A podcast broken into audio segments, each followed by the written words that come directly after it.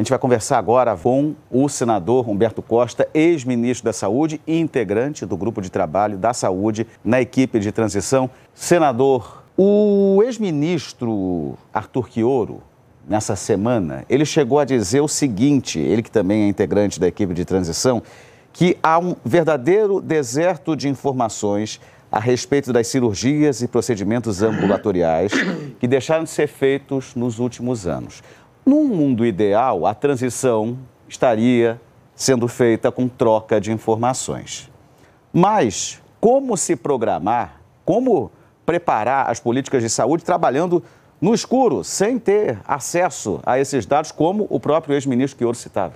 Bem, na verdade, nós estamos trabalhando com informações que nos estão sendo enviadas pelo próprio Ministério da Saúde, mas também com informações que nós vamos colhendo junto às secretarias municipais, às secretarias estaduais, aos centros de pesquisa que também trabalham fazendo levantamento sobre esse quadro do Sistema Único de Saúde e também com as informações que nós vamos obtendo de muitas pessoas que estão no Ministério, que são pessoas que fazem parte da carreira do Ministério e que detêm informações relevantes.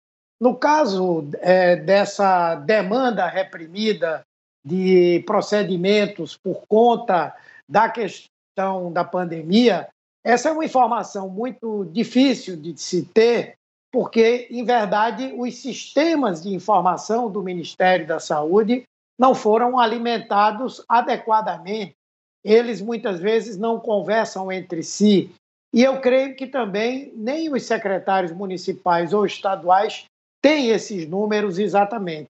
Será uma tarefa importante levantar todos esses dados e não somente levantar, mas ter os recursos necessários para fazermos um grande mutirão que possa reduzir drasticamente o tamanho dessa fila, garantir consultas, exames, tratamentos, entre eles cirurgias, porque durante a pandemia as unidades hospitalares e outras unidades ficaram direcionadas para a Covid e as pessoas que precisavam também desses tratamentos não puderam ir por conta da necessidade de fazer o isolamento social, o lockdown, quando aconteceu.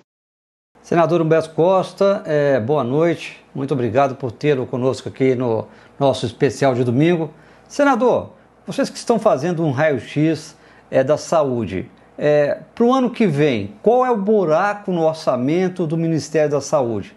Quanto está faltando de recurso e quais são as áreas mais críticas que estão precisando de, é, de recursos logo no início do ano?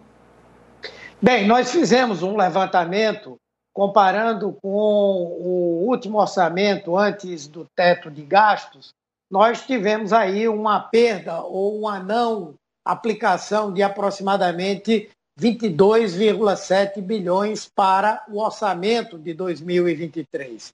Esses 22,7 bilhões, eles permitem que nós possamos, por exemplo, suprir de medicamentos e de vacinas integralmente o Sistema Único de Saúde.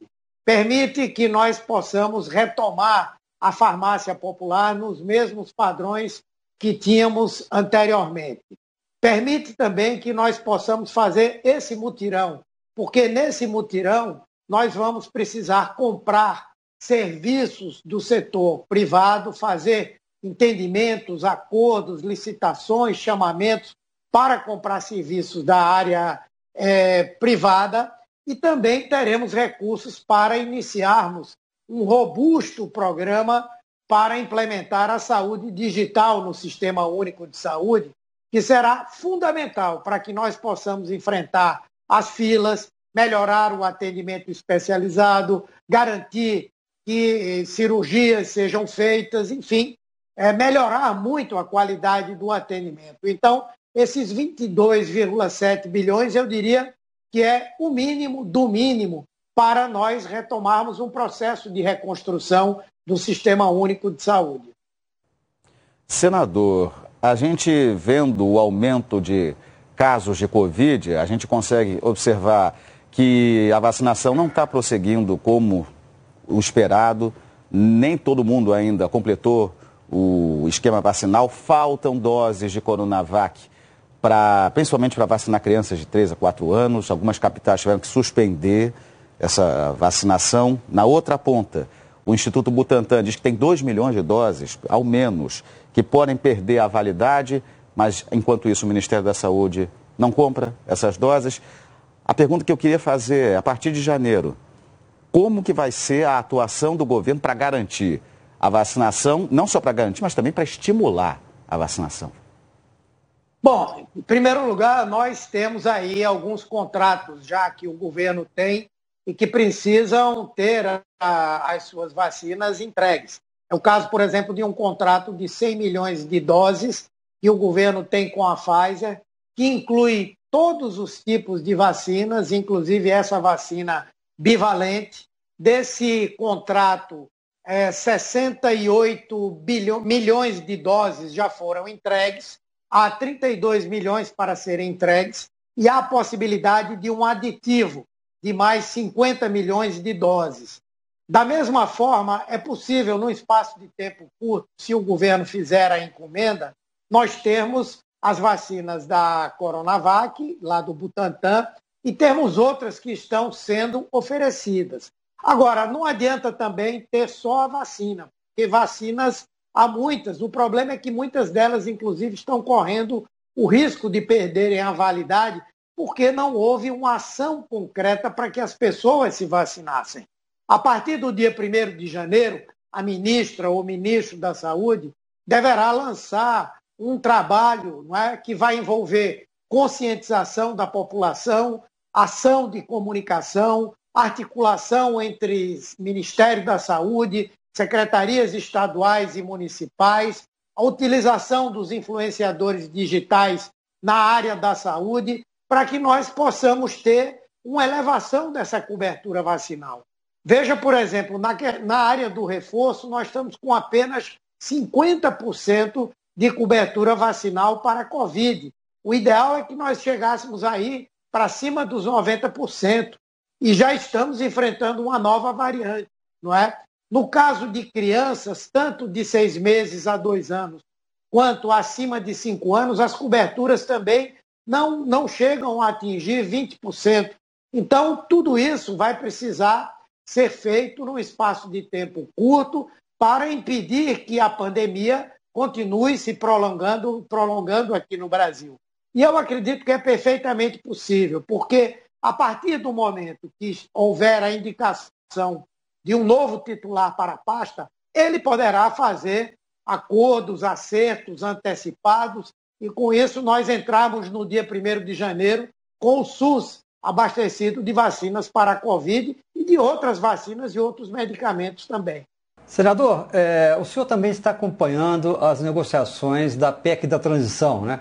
que tem uma importância é, é, fundamental para a área que o senhor está cuidando da transição, que é da saúde. O senhor disse agora que tá, tem uma perda de 22,7 bilhões de reais eu imagino que nessa PEC da transição, em que vocês querem ali excluir o Bolsa Família é, do teto dos gastos públicos, é também para conseguir esse dinheiro é, para a saúde. Né? Então, diante disso, como é que são as negociações exatamente da PEC? Porque tem aquele receio de que ela fique travada. É, é a, a, avaliação que a gente tem é que ela tem que ser votada nessa semana no Senado. O senhor acha que vai ser votada nessa semana? Que dia que vai ser apresentado? Porque até agora o texto não foi apresentado ainda. Que dia que vai ser apresentado o texto? Quando vai ser votado no Senado? E o Lula chegando hoje à noite em Brasília, o senhor acha que isso deslancha?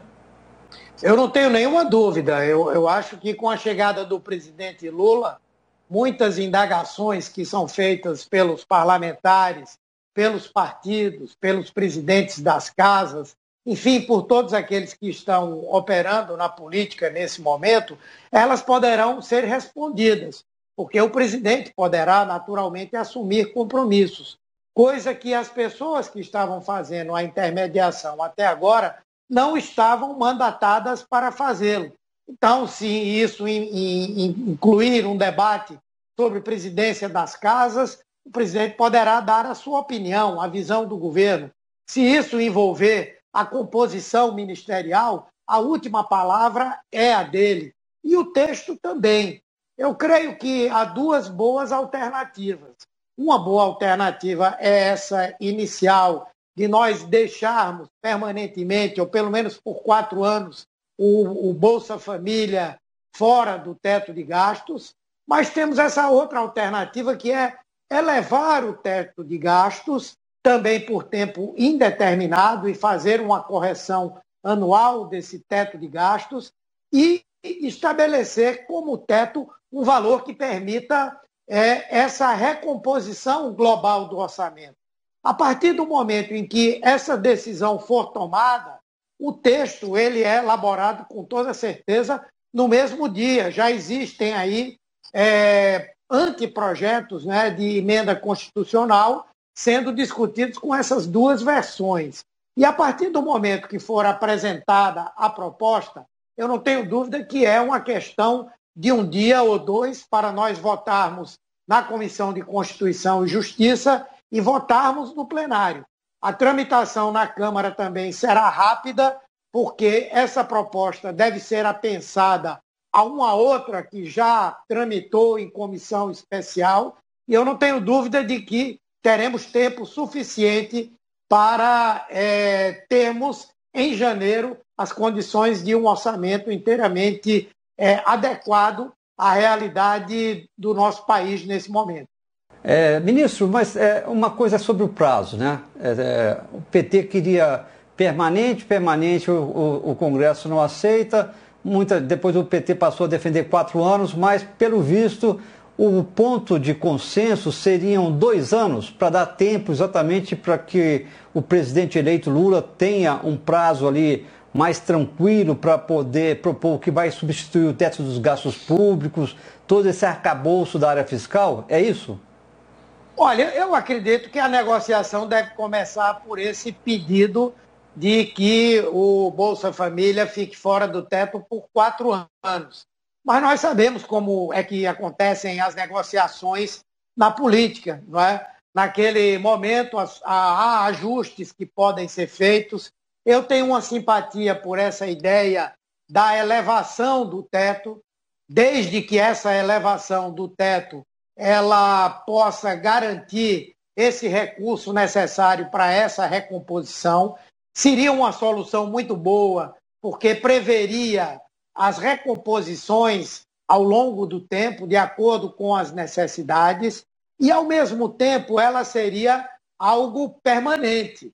É, eu acredito que, independentemente de qualquer coisa, o presidente Lula deseja que nós possamos produzir uma nova legislação que estabeleça como se dará o equilíbrio fiscal. Mas ele teria muito mais tempo para pensar, junto com a sociedade, junto com o empresariado, junto com os economistas, qual seria o melhor caminho, acompanhando inclusive as experiências internacionais que hoje existem. Né? Então, eu acredito que vamos sim, com toda certeza, chegarmos a um bom denominador comum e o melhor será aquele que nos der um prazo maior com o valor necessário à recomposição do orçamento.